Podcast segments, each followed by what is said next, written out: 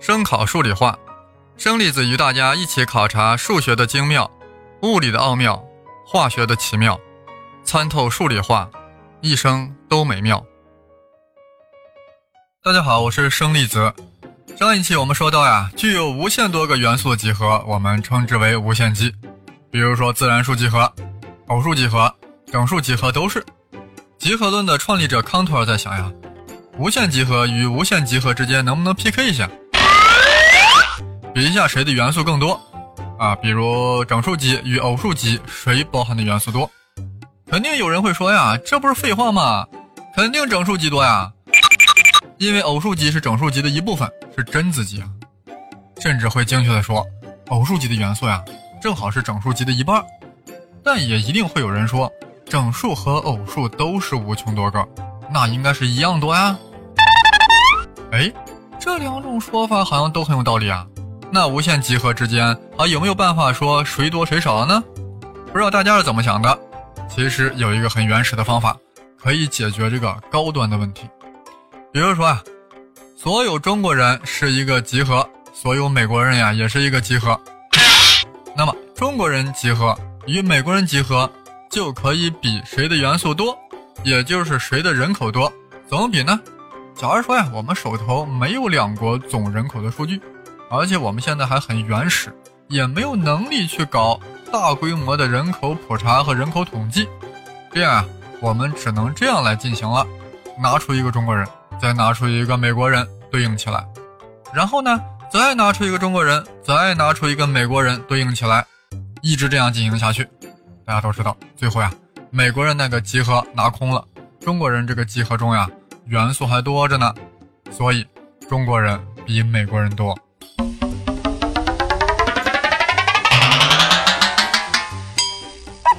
大家别笑，这就是康托尔所想到的，将两个无限集合进行比较的基本原理。那么整数集合与偶数集合，它俩的元素到底是不是一样多呢？你任取一个整数，只要乘以二就有对应的偶数，对吧？反之，你任取一个偶数，只要除以二就一定有一个整数和它对应，对吧？这样呀，我们就在整数和偶数之间。建立起了一个一一对应关系，所以说整数与偶数集是一样多的。标准说法就是整数集与偶数集的势一样大，势势力的势啊势都很大，但你俩的势一样大。哎呀，好神奇啊！无限的世界很不一样，这显然冲击了我们的常识。偶数是整数的一部分。但为何局部与整体是一样多的呢？无穷的世界与我们有限的世界是不一样的。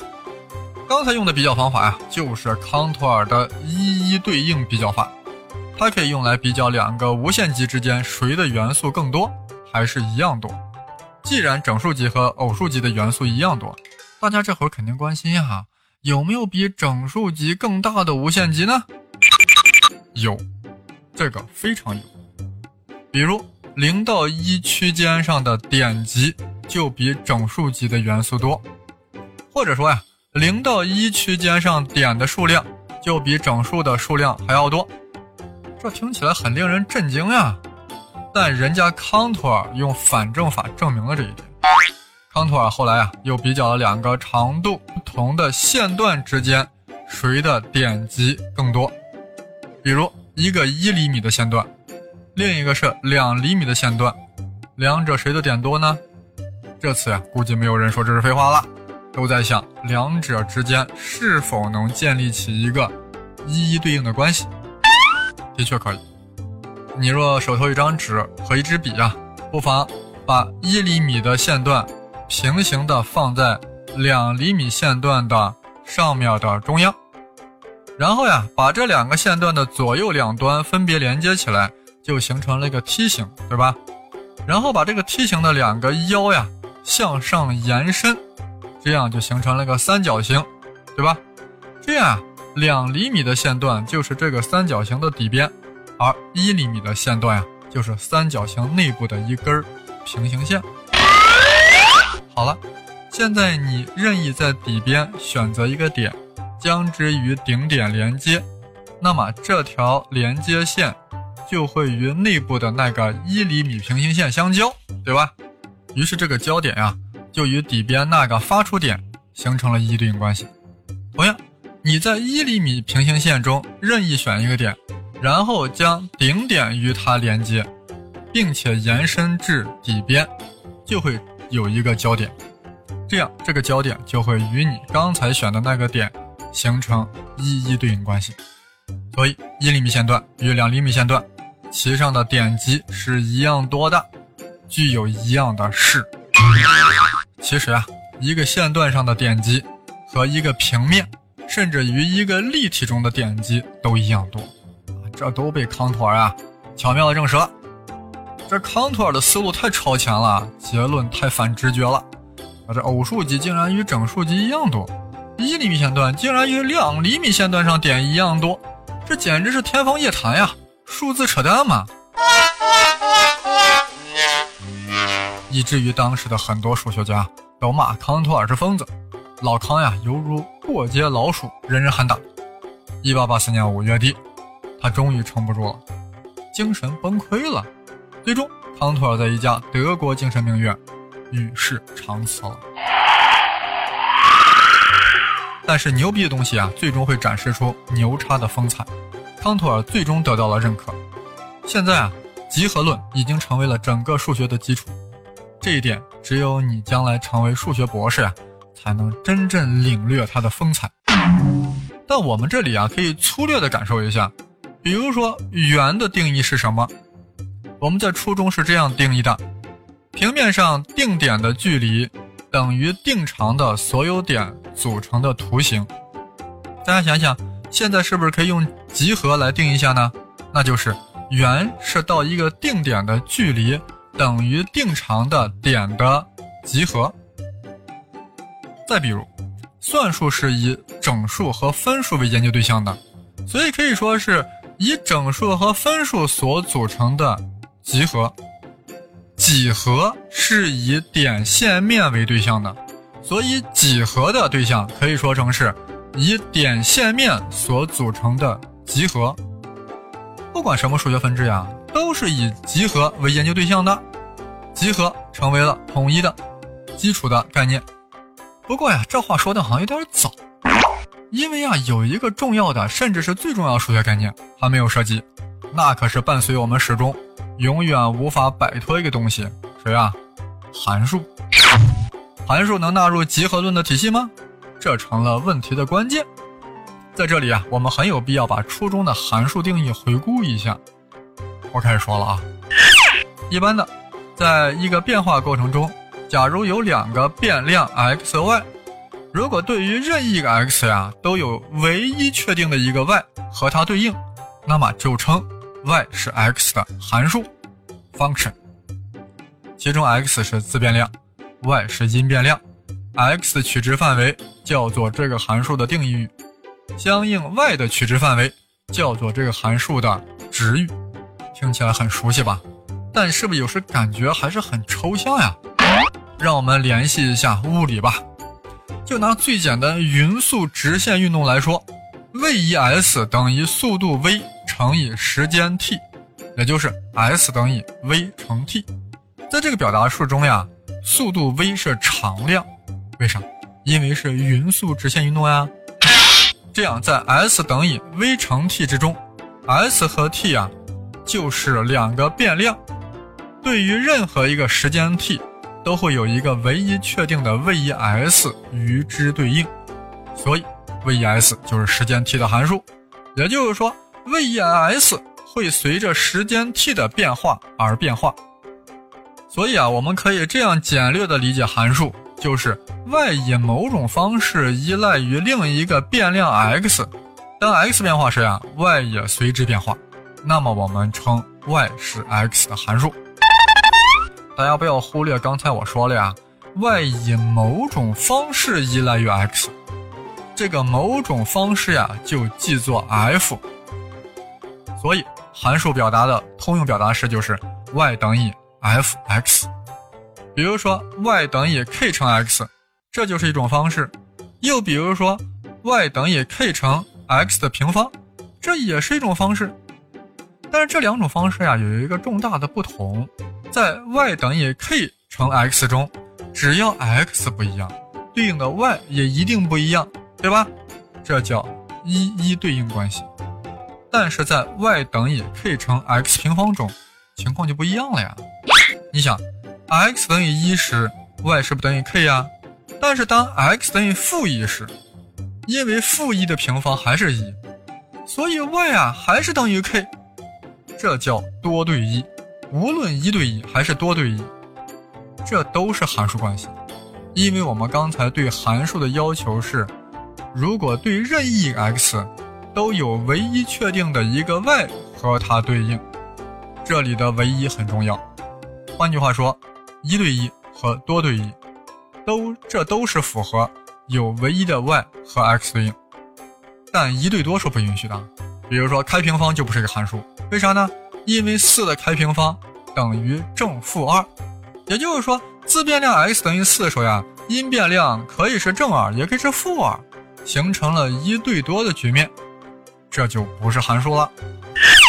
关于这点啊，大家都知道，但有没有扪心自问，为啥对函数有这样的要求？多对一可以，一对多就不行。就好比在古代，一夫多妻就可以，一妻多夫为啥就不行呢？这难道不是一种歧视吗？话既然说到这里啊，就不得不提到函数的实质了。想当年，函数最早的萌芽啊，是出现在伽利略的书籍之中的。也就是说，这个数学概念啊，是为了研究物理学而诞生的。研究物理干嘛？就是寻找自然的规律啊。所谓规律者，就是探讨自然界各种事件之间的因果关系。函数就是表达了这种。因果关系有了 x 这个因，就必然对应 y 这个果，对应的方式就是 f，f 就是自然界的规律，y 等于 f(x)。一旦 x 确定，那么在规律 f 的作用下，一定会导致结果 y。物理学家不能想象呀，一旦 x 是确定的，规律 f 也是确定的，却会导致不同的结果。这就是经典物理学家的信仰，所以呀，也就这样造就了函数可以一对一，也可以多对一，但绝不允许出现一对多的局面。这是经典物理学的信仰所决定的。说白了，这个信仰就是决定论。那么，经典物理学所信仰的决定论到底对不对呢？这是一个极其重大的问题。各位若有兴趣啊。可以前往 Page Seven 胡先生去听这个节目。宇宙的规则，决定论还是随机论？以上是我们在初中呀对数学的定义和认识。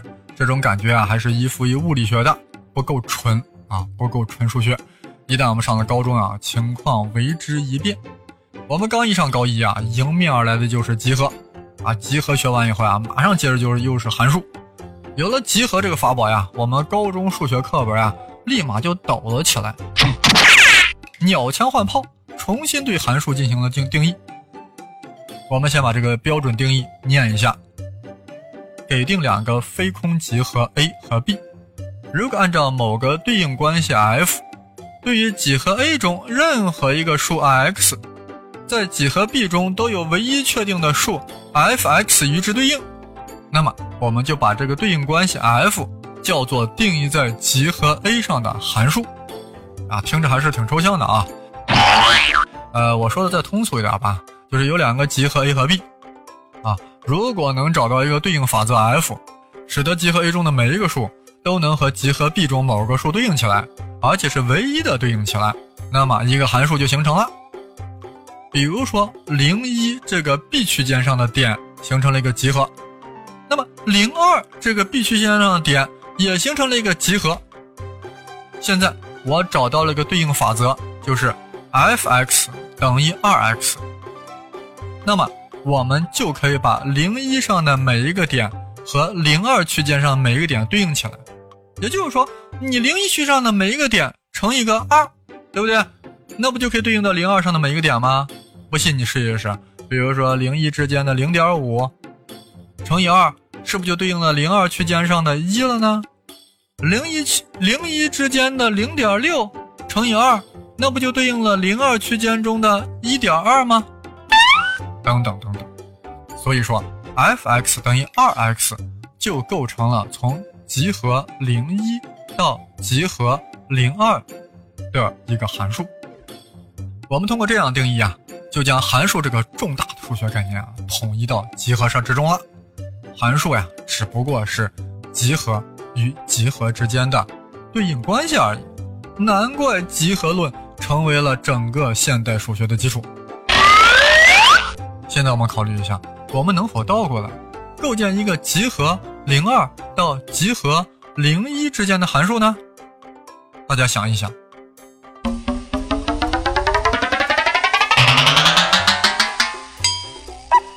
这个不难，对吧？不就是 f(x) 等于 x 除二吗？我们一起试一试，零二之间的点你除以二，是不是就可以跟零一之间的点对应起来呢？比如说，零二之间取一个零点八，那除以二，是不是就可以对应零一之间的零点四呢？那么零二之间的一点八除以二，不就可以对应零一之间的零点九吗？那么零二最右端，零二区间的最右端的二，除以二，不就对应了零一区间最右端的一了吗？所以啊，f(x) 等于 x 除二啊，就构成了从集合零二到集合零一的函数。此时大家是一种什么感觉？我们通过 f(x) 等于二 x，让零一中的每一个点在零二之中有了唯一的对应点。我们又通过 f(x) 等于 x 除二，让零二中的点在零一之中又有了唯一的对应点。这意味着什么？这不就意味着区间零一与区间零二中的点是一样多的吗？这里啊，我们再重复一下刚才讲的康托尔一一对应比较法。对于两个无限极，若两个集合的元素存在一一对应关系，也就是说，按照某种法则。一个集合中的任何一个元素都能在另一个集合中找到唯一的一个元素与之对应，翻过来也一样，则说明这两个集合的元素是一样多的。严格说，就是说是相等的。而刚才啊，我们正是说明了区间零一和区间零二这两个集合的式是相等的，也就康托尔所说的，一厘米的线段跟两厘米的线段具有一样多的点。好神奇呀！但证明的是如此的严格严密，不服不行呀！这么神奇的集合，这么重要的集合，它将数学大一统了。那么我们有什么理由不好好善待他，重视他，最终搞定他呢？